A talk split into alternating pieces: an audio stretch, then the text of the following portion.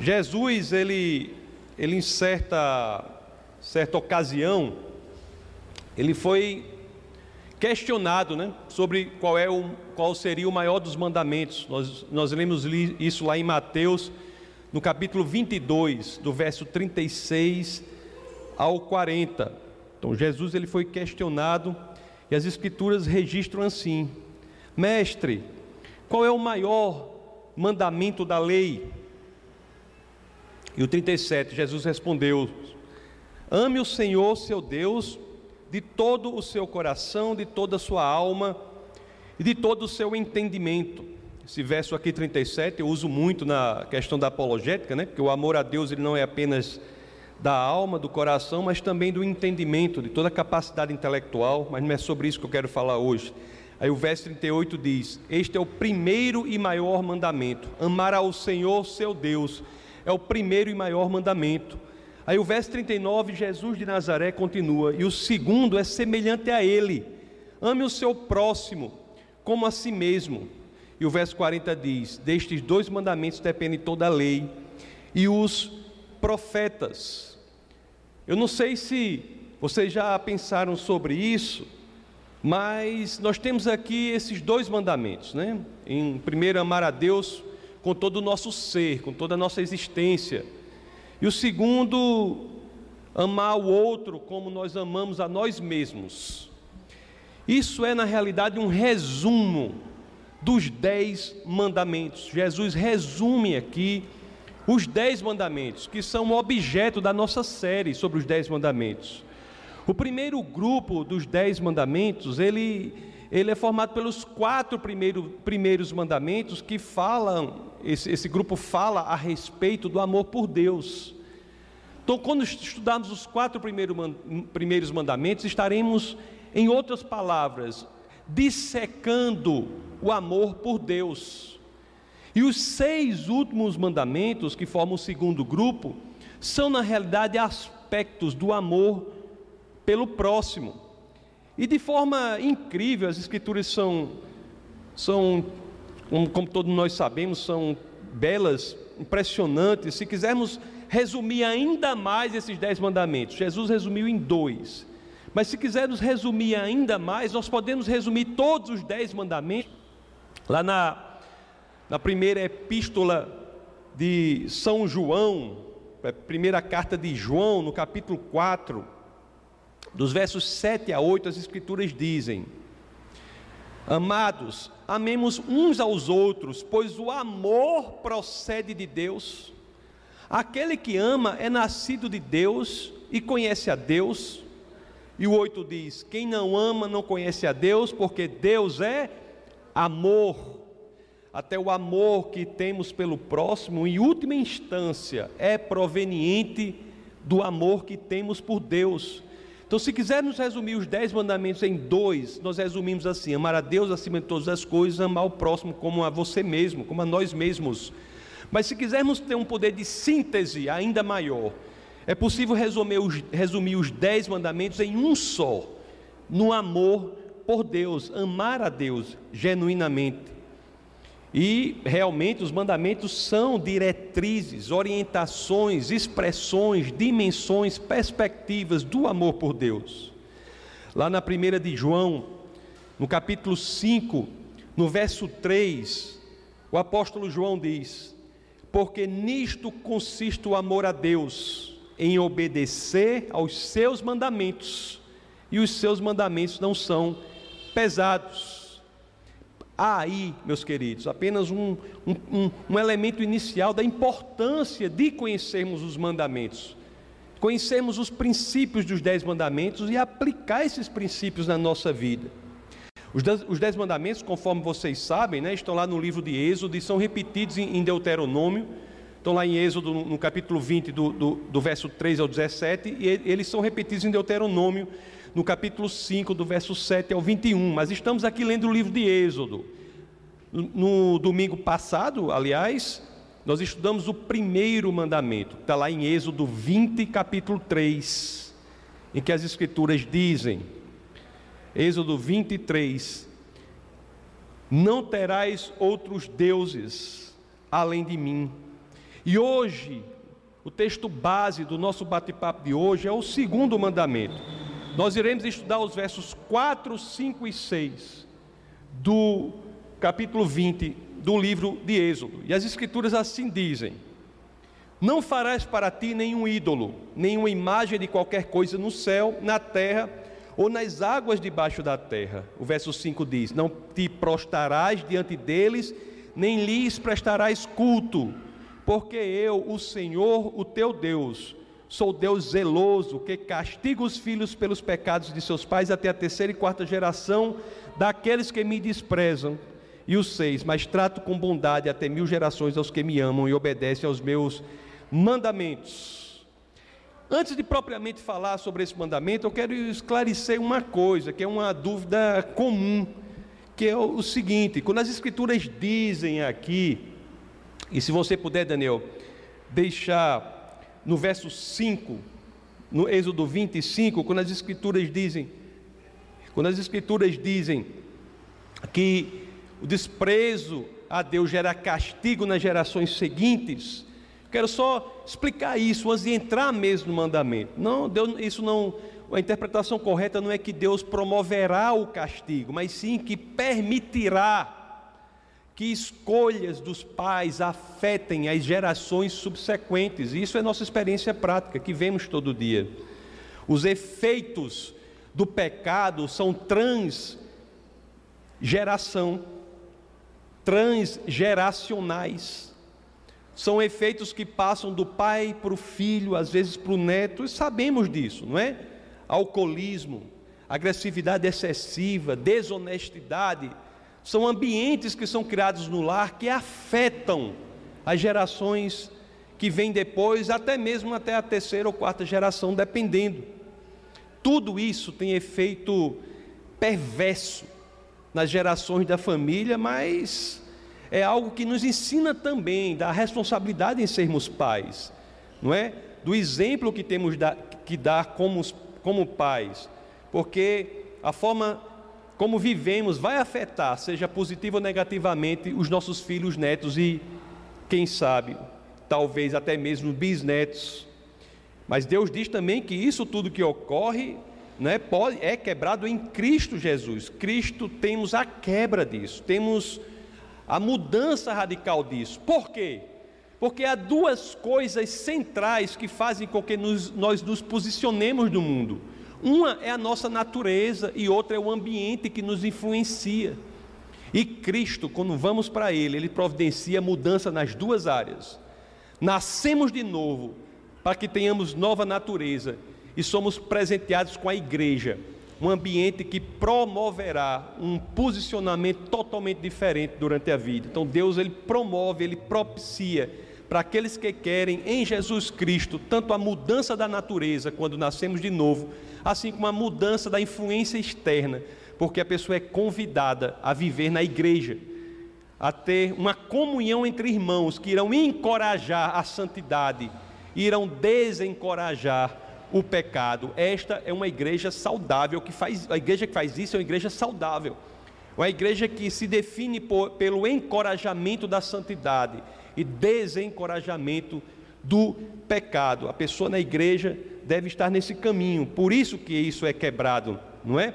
Bom, dito isso, vamos voltar para o segundo mandamento em si. Agora Êxodo 20, capítulo 4.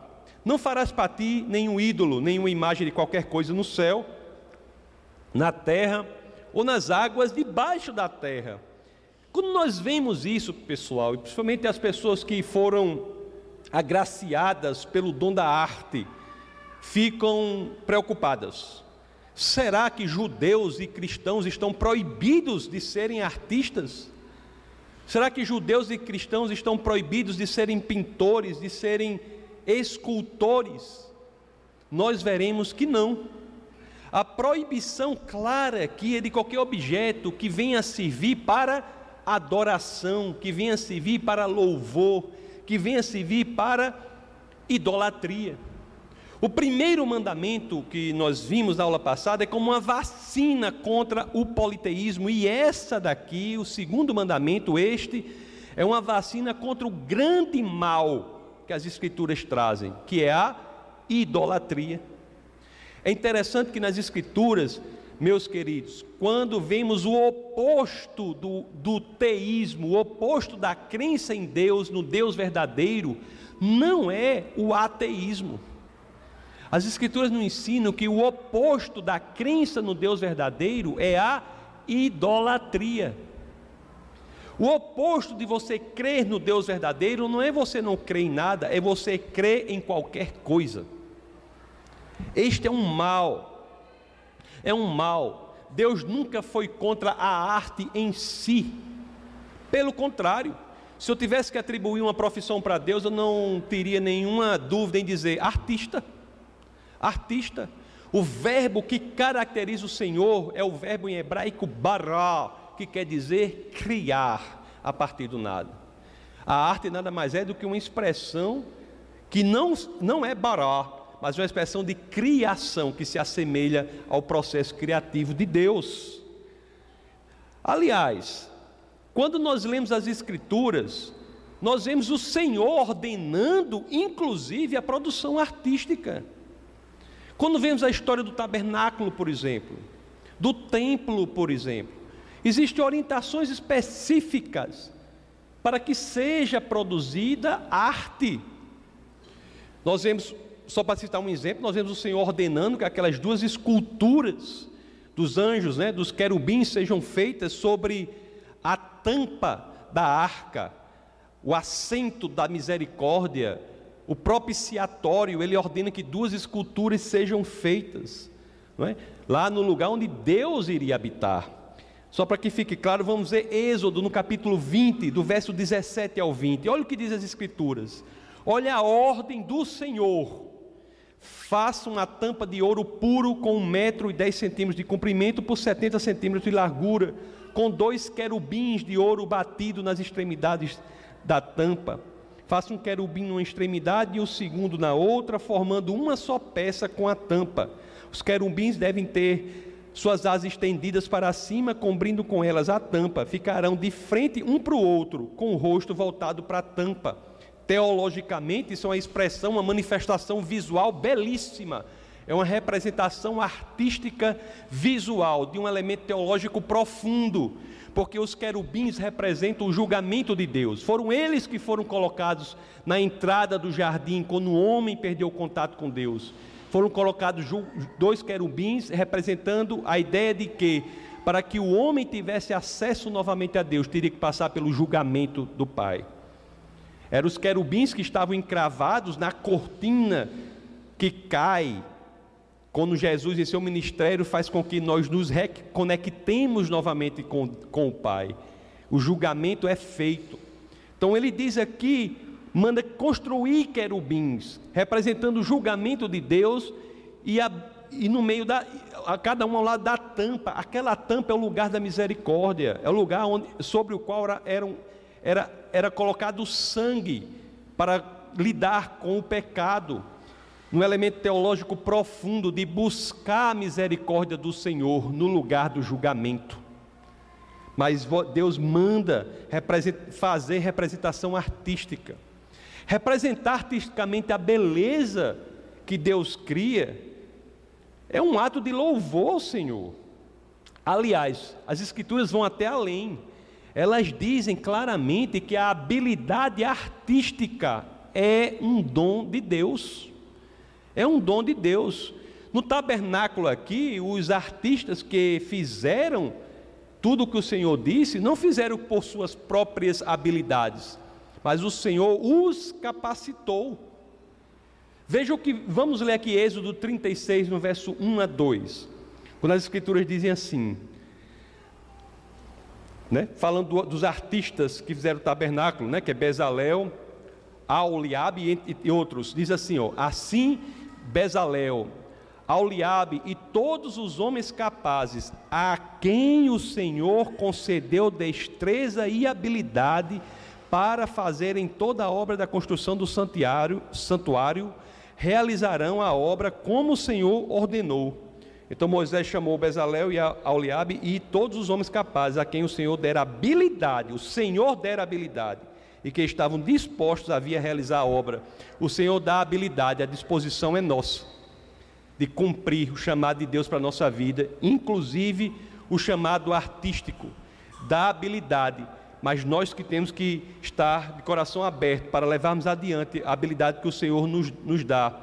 Aliás, lá em Êxodo, no, no, no capítulo 31, é, do verso 1 ao 5, nós vemos claramente o Senhor dando habilidade específica para as artes. Êxodo 31, do 1 ao 5, diz assim: Disse então o Senhor a Moisés: Eu escolhi Bezalel, filho de Uri, filho de Ur, da tribo de Judá, e o enchi do Espírito de Deus, dando-lhe destreza, habilidade plena capacidade artística para desenhar e executar trabalhos em ouro, prata e bronze, para talhar e esculpir pedras, para entalhar madeira e executar todo tipo de obra artesanal. E depois você lê um resto do livro de Êxodo, você vê que o Senhor foi o Espírito de Deus que deu habilidade. Eles foram enchidos do Espírito de Deus para que tenham destreza, habilidade plena capacidade artística. Agora, meus queridos, o que o primeiro mandamento, o segundo mandamento quer dizer, não é que você não pode fazer produção artística, você não pode ser escultor, você não pode ser pintor. Não, não é nada disso. O que está dizendo é que a criação de Deus, notadamente artística, não pode ter por fim ser adorada. Quem deve ser adorado é o Criador. E isso por quê? Para nossa própria segurança. Porque nada, por mais bem feito que seja, consegue representar a glória do Senhor. Nada. Você pega as obras mais belas, né, que já foram produzidas, você vai o teto da Capela Sistina, você vê aquela obra perfeita lá, magnífica, a criação de Adão, não é feita por, por Michelangelo, que Deus está assim criando Adão, você olha para aquilo ali, você pode ter algum deslumbre, algum vislumbre de algumas características de Deus, pode ter até um vislumbre do poder de Deus, mas em nada aquilo fala do amor de Deus, em nada aquilo fala da misericórdia do Senhor, e nada aquilo fala da glória plena, completa de Deus. Por isso que a imagem do Senhor não pode ser adorada, porque ela é sempre limitadora da glória dele. Esta é a lógica por trás. Interessante que pessoas vão até. Eu, eu nunca tinha. A única situação em que eu vi uma escultura de Deus Pai, propriamente, para ser adorada, propriamente foi numa cidade chamada Antígua, quando eu estava na uma cidade na Guatemala. Eu fui lá, estava ensinando as escrituras lá e nós fomos para Antígua, que é uma cidade interessante na, na América Central, foi uma, foi uma, capital da América Central, cidade entre vulcões e um em, está em erupção, quando estava em erupção, ainda deve estar quando, quando eu fui lá, e lá quando eu vi uma estátua desse tamanho assim, quem é esse aí? É o Deus Pai. Eu nunca tinha visto isso. Algo tão limitador da glória de Deus. Absolutamente limitador. A pessoa que adora aquilo como Deus Pai, nem de perto está tendo contato com quem é o Senhor. Este é o problema. Esse é o problema. Nada pode ser comparado a Deus. Lá o profeta Isaías, no capítulo 46, do verso 5, diz assim: Com quem o Senhor diz, o, seu, o profeta Isaías registra o Senhor falando: Com quem vocês vão comparar-me? Ou a quem me considerarão igual? A quem vocês me assemelharão para que sejamos comparados? O apóstolo Pedro, para você ter uma ideia, é interessante que nós vivemos numa cultura em que muitas vezes há idolatria, há adoração a objetos artísticos. Mas quando nós vemos até a própria pessoa, né, o próprio apóstolo, o apóstolo Pedro nos dá uma lição importantíssima. Certa vez, né, quando ele entrou na, entrava na casa de Cornélio, Cornélio correu para ele, se prostou O, o Pedro mesmo, o apóstolo vivo, quando ele entrou, Cornélio correu para ele, se prostou e ia adorá-lo. Pedro, que muitas vezes e algumas, nós sabemos que algumas pessoas hoje adoram objetos que representam esse apóstolo, mas ele mesmo, enquanto aqui na terra, Cornélio corre para ele, se prostra para adorá-lo. Vamos ver o que acontece. Lucas registra essa situação no seu livro do, do, do, dos Atos dos Apóstolos, no capítulo 10, no verso 25 a 26. Vamos ver o que foi que o próprio Pedro diz. Olha o que as Escrituras dizem. Quando Pedro ia entrando na casa, Cornélio dirigiu-se a ele, prostou-se, prostrou-se aos seus pés, adorando-o. Pedro não fez meia hora.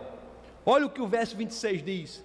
Mas Pedro o fez levantar-se, dizendo: Levanta-te, eu sou homem como você. Levanta-te, eu sou homem como você. Ninguém, senão o Senhor, é digno de ser verdadeiramente adorado, de nós nos prostrar, prostrarmos diante dele, somente do Senhor. Não tem pastor, não tem líder religioso de religião nenhuma, não tem ninguém que deva ser adorado, somente o Senhor. Aí você pode dizer assim, porque esse mandamento é profundo, é um mandamento muito profundo. A gente pode dizer assim: ah, tudo bem, mas eu já estou no nível que eu não tenho perigo de fazer isso. Eu já estou no nível que não tem perigo de fazer isso, eu não, vou, eu não adoro ninguém, eu não adoro nenhum, nenhuma imagem artística, eu não faço nada. Eu não coloco flor em nenhuma imagem, em nenhum objeto material, eu não, eu não, eu não sigo nenhum objeto, não faço nada disso. Mas acontece, meus queridos, que as escrituras são profundas, né? Elas, elas realmente elas trazem coisas que às vezes nós achamos que não temos. É como se você colocar um, colocar um copo d'água com sujeira e deixar ele num canto assim. Aí aquela sujeira vai cair para o fundo, né? Vai decantar, vai cair para o fundo, não é? Você chega ali naquela água, depois de um tempo, aquela água, você olha para ela, aparentemente está limpa mas mesmo assim você não deve bebê-la. As escrituras são como uma colher que chega ali e mexe tudo. Elas chegam para a gente e dizem assim: às vezes achamos que a coisa está clara, mas as escrituras elas são espelhos, os mandamentos são como espelhos que demonstram um problema que precisa ser lidado com ele.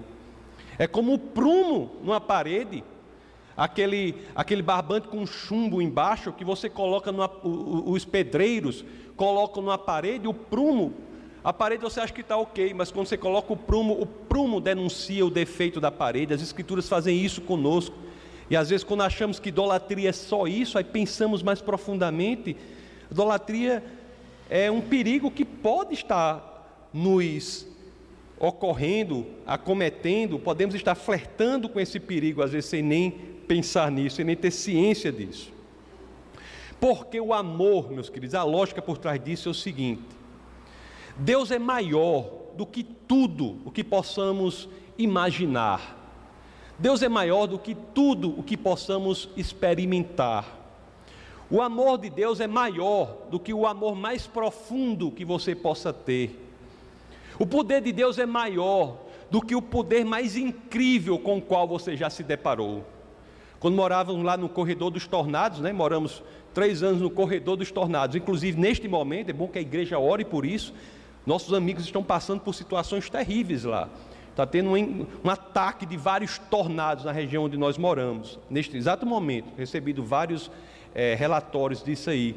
Então, quando moramos lá, o poder do tornado é incrível, o som, aquele, uh, aquele negócio. Teve uma vez que passou lá na cidade, lá na cidade de Moore, matou, foram 17 crianças, passou por um, um, uma escola infantil, um poder incrível. Mas isso não é poder comparado com o Senhor não é poder nenhum comparado com o Senhor.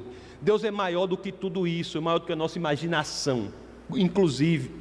É por isso que a idolatria às vezes ocorre quando nós achamos que podemos nos relacionar com Ele em função do que imaginamos. Isso é um problema sutil, mas é um problema claro nas Escrituras.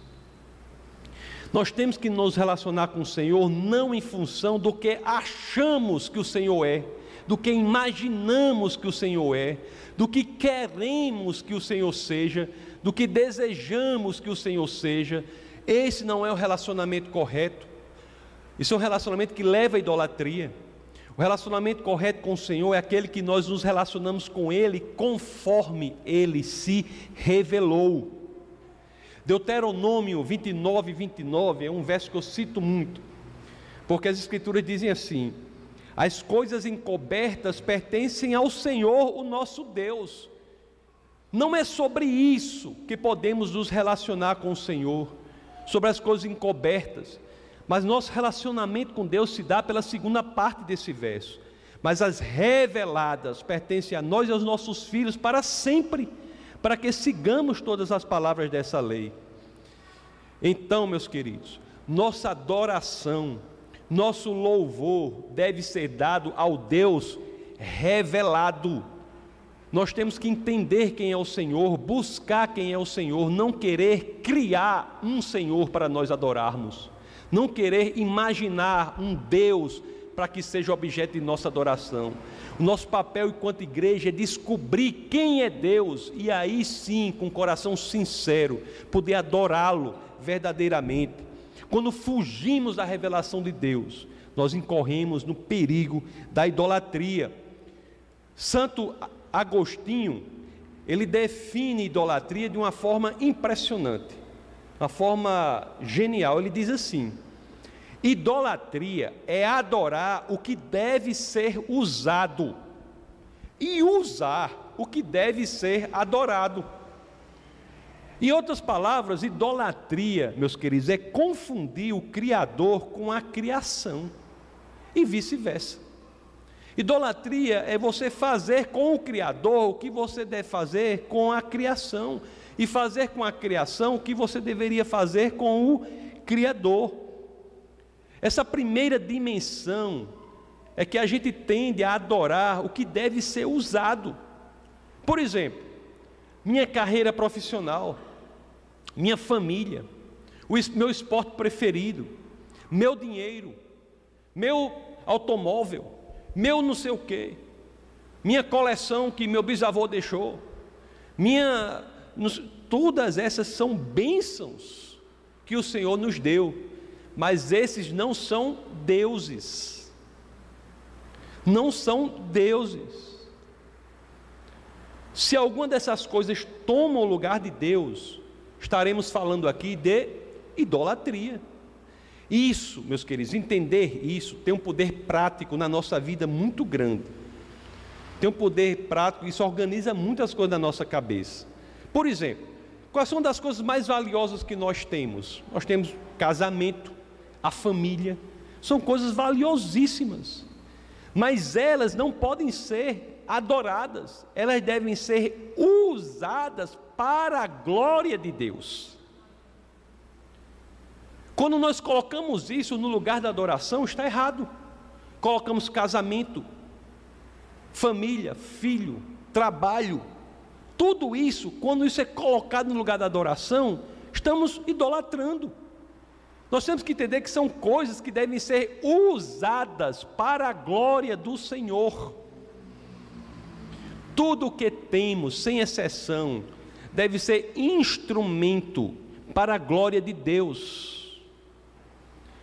Inclusive a igreja e o ministério. O que fazemos para Deus não é Deus. O que fazemos para Deus não é Deus. Eu encontro muitas pessoas que adoram, idolatram o seu serviço para o Senhor e se esquecem do Senhor. Você veja como o perigo da idolatria é sutil. Por que, que há tantas pessoas caídas, tantos pastores derrubados, e eu conheço vários, um sem número deles. Tem um grande amigo meu, amigo nosso, que tem um, faz parte de uma organização de cuidado de pastores. Por quê? Porque às vezes o zelo pelo trabalho para o Senhor é confundido com o quê? Com a idolatria ou a adoração a este trabalho. Quando você tem que, na realidade, colocar o Senhor acima de tudo. É o que eu digo aqui. Graças, graças a Deus que essa igreja não é minha, é do Senhor. Porque quando o pastor entende que a igreja é da pessoa, tem o risco de colocar o trabalho para o Senhor acima do próprio Deus. Vocês conseguem entender o quão perigoso e o quanto sutil isso é? Quão perigoso e quanto sutil isso é? Esta é uma dimensão, meus queridos, mas tem a outra dimensão da idolatria, que é usar aquele que na realidade não é para ser usado, é para ser adorado. As coisas não, é, não são para serem adoradas, é para, são para serem usadas para o fim da adoração ao Senhor. E o Senhor é para ser adorado, não é para ser usado. Deus, isso é uma realidade clara, nos dá muitas bênçãos, muitas bênçãos. Eu sou sobremaneira abençoado pelo Senhor e sei que não é diferente com cada um de vocês.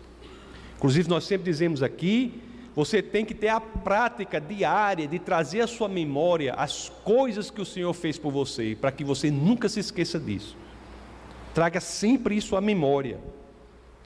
Mas não deve ser pelas bênçãos que devemos ir a Ele. Se for pelas bênçãos que nós nos sentimos atraídos pelo Senhor, nós estamos flertando com uma das formas mais ofensivas a Deus da idolatria. Nós devemos ir a Deus pelo que Ele é, não pelo que Ele pode dar. Você quer ver um momento em que é o momento certo de checarmos com nós mesmos se estamos flertando com esse perigo, se estamos brincando com o fogo, quando oramos. Será que temos a ciência que a nossa oração não é uma forma de manipular Deus? A oração efetiva é qual, meus queridos? É aquela que é feita em nome de Jesus. E, portanto, ela só pode ser feita em submissão à vontade de nosso Senhor. Senhor, que seja feita a Sua vontade que seja feita a sua vontade. Isso é muito forte, meus queridos. É a fé inabalável de que é a vontade de Deus que é a melhor para a nossa vida. Um pastor uma vez disse assim, né? A idolatria, ela tenta colocar Deus à minha disposição.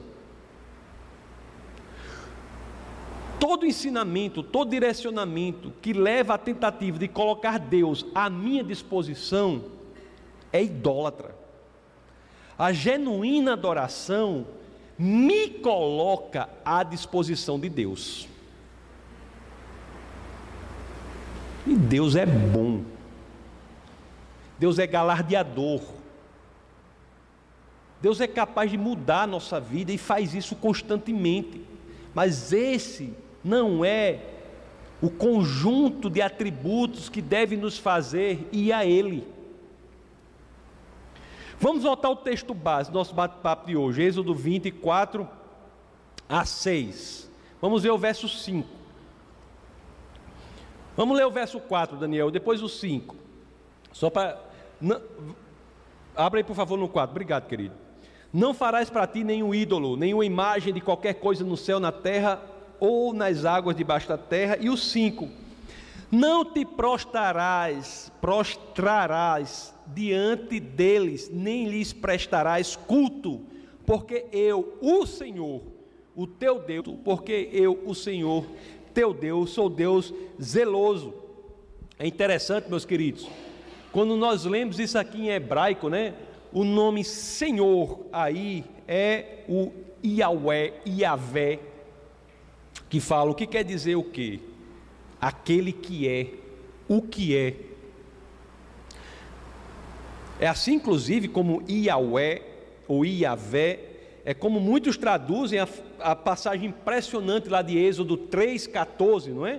Que Moisés, quando Deus, após 400 anos de silêncio, aparece a Moisés e Moisés pergunta: quem, como é que eu vou dizer quem, quem, quem o Senhor é? Aí, aí Deus diz: diga, disse Deus a Moisés: Eu sou o que sou. Muitas traduções traduzem isso aqui por Yahweh. Então, como podemos entender o verso 5, voltando para Êxodo 25? Deus está dizendo: Você não se prostrará diante de ídolos, porque eu sou o que sou. Deus não é o que queremos que Ele seja. Estou batendo nisso. Deus não é, meus queridos, o que nós queremos que Ele seja. Ele é quem Ele é. Não é a projeção do que desejamos, do que queremos, da nossa vontade. Deus é quem Ele é. Amar a Deus genuinamente é amá-lo como Ele é. Você tem que amar a pessoa, amar o Senhor como Ele é. Você não pode amar uma pessoa como ela não é, como você gostaria que ela fosse. Não é amor. Aliás, se você experimentar uma coisa dessa com qualquer outra pessoa, você vai notar o quão ofensivo é. Qualquer outra pessoa. Você chega para uma pessoa e diz assim: eu, Olha, eu, eu ó, pastor Tasso, eu vou amar você, mas você tem que fazer a barba. Tem que fazer a barba. Tem que, vir, tem que ir para o culto de terno e gravata. Tem que não sei o quê. Eu digo, meu amigo, vá amar outro. Isso é ofensivo a mim. Isso não é amor. Você pode amar a pessoa e desejar que algo ocorra, mas você não pode condicionar o seu amor àquilo. Você, a pessoa está namorando, com a, querendo, namorando com outra, querendo namorar com uma pessoa, aí chega assim: olha, você me ama? De, olha, eu posso até amar você se você emagrecer 40 quilos. Ofensivo. O choque que vocês sentem de quão ofensivo isso é, multiplique por um sem número de vezes quando isso se refere ao Senhor. Esse exemplo que eu dei, vocês sentiram o quão ofensivo isso é. Você imagine diz ao Senhor: Senhor, eu amo o Senhor, mas eu amo o Senhor se o, se o Senhor fizer isso, fizer aquilo, se for assim, se for assado. É interessante que constantemente eu vejo as pessoas dizendo assim: existe uma busca muito grande pela espiritualidade. As pessoas estão buscando vários tipos de espiritualidade. Aí ela diz assim: qualquer tipo de espiritualidade é válida. Eu escuto isso constantemente. Não estão entendendo que buscar um Deus que não é o Deus verdadeiro, não é um espectro da busca pelo Deus verdadeiro. Na realidade, é um sintoma, é uma evidência da rebelião contra o Deus verdadeiro. Você querer buscar um Deus que não é o Deus verdadeiro e achar que está tudo ok, não é para você dizer, ah, está tudo ok, porque eu estou buscando um Deus, não. É você dizer, isso é sintoma da rebelião contra o Deus verdadeiro. Quantas pessoas chegam e dizem assim, não, eu, eu, tem pessoas que chegam e escrevem textos e dizem assim, não, Deus é isso, Deus é aquilo, Deus é aquilo outro, Deus é aquilo outro, com base em quê? No que você quer que seja? No que você acha como deveria ser? No que você pretende que ele seja? Ou, ou com base no livro de inventares? Nós temos que saber quem é Deus, não é quem eu acho que é Deus. Nós podemos saber quem é Deus porque Ele, por amor a nós, se revelou. Por isso que o amor genuíno é possível quando nós entendemos a revelação do Senhor. Eu sei que é difícil, muita gente diz assim: é muito difícil adorar um Deus invisível. É muito difícil adorar um Deus invisível. Se este é o seu problema, Deus também encontrou um caminho. Deus ingressou no tempo, no espaço e encarnou. O Deus invisível se tornou visível. Em quem?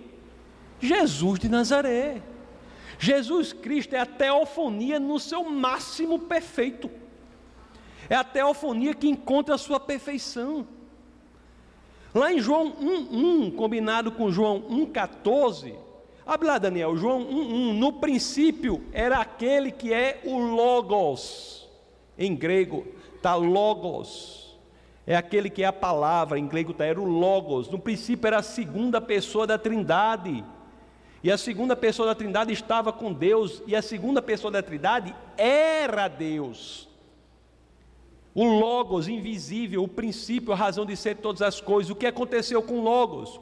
João 1,14. Aquele que é o Logos tornou-se carne e viveu entre nós. Vimos a sua glória. Aí sim é a imagem que representa a glória de Deus, nenhuma outra representa. Vimos a sua glória. Glória como do unigênito vindo do Pai, cheio de graça e de verdade. Jesus é a imagem, o Jesus real, é a imagem visível de Deus, é a única que representa a glória dele. Jesus não representa Deus, Jesus apresenta Deus.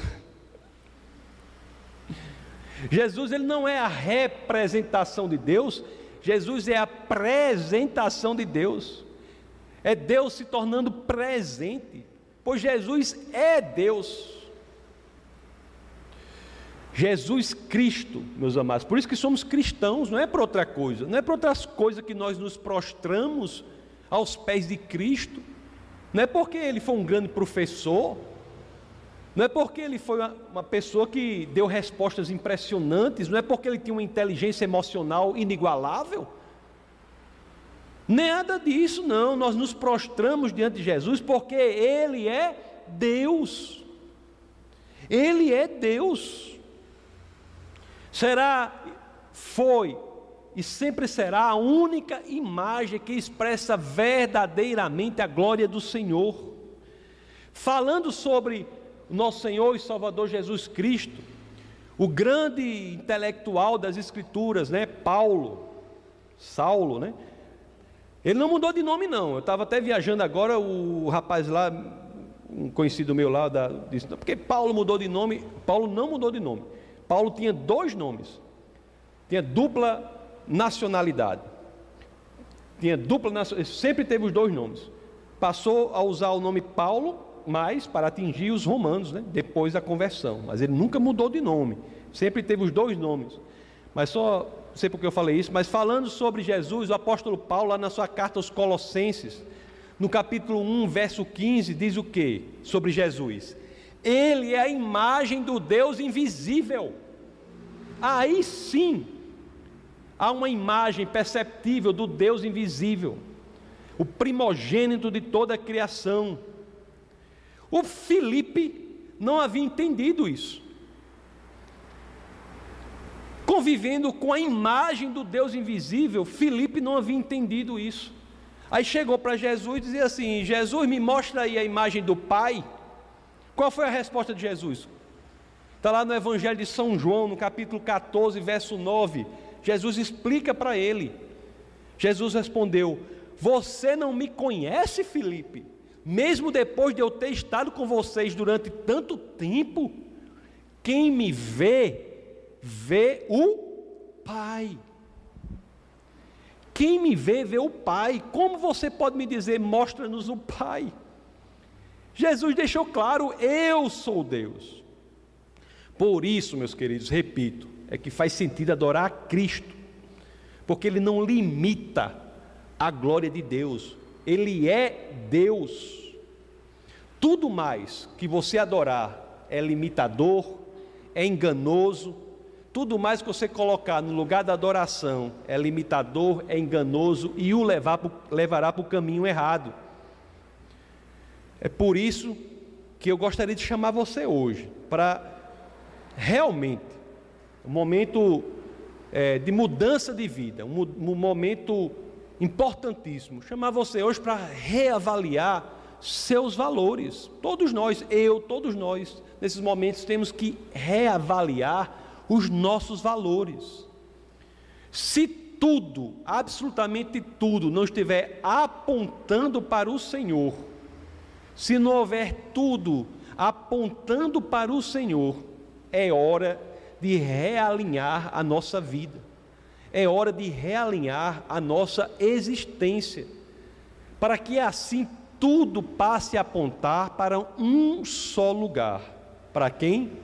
Para o nosso Senhor e Salvador, Jesus de Nazaré, o Cristo que veio e nos resgatou para o triunfo do amor. Vamos orar. Essa foi uma produção do Ministério Internacional Defesa da Fé, um ministério comprometido em amar as pessoas, abraçar a verdade e glorificar a Deus. Para saber mais sobre o que fazemos, acesse defesadafé.org.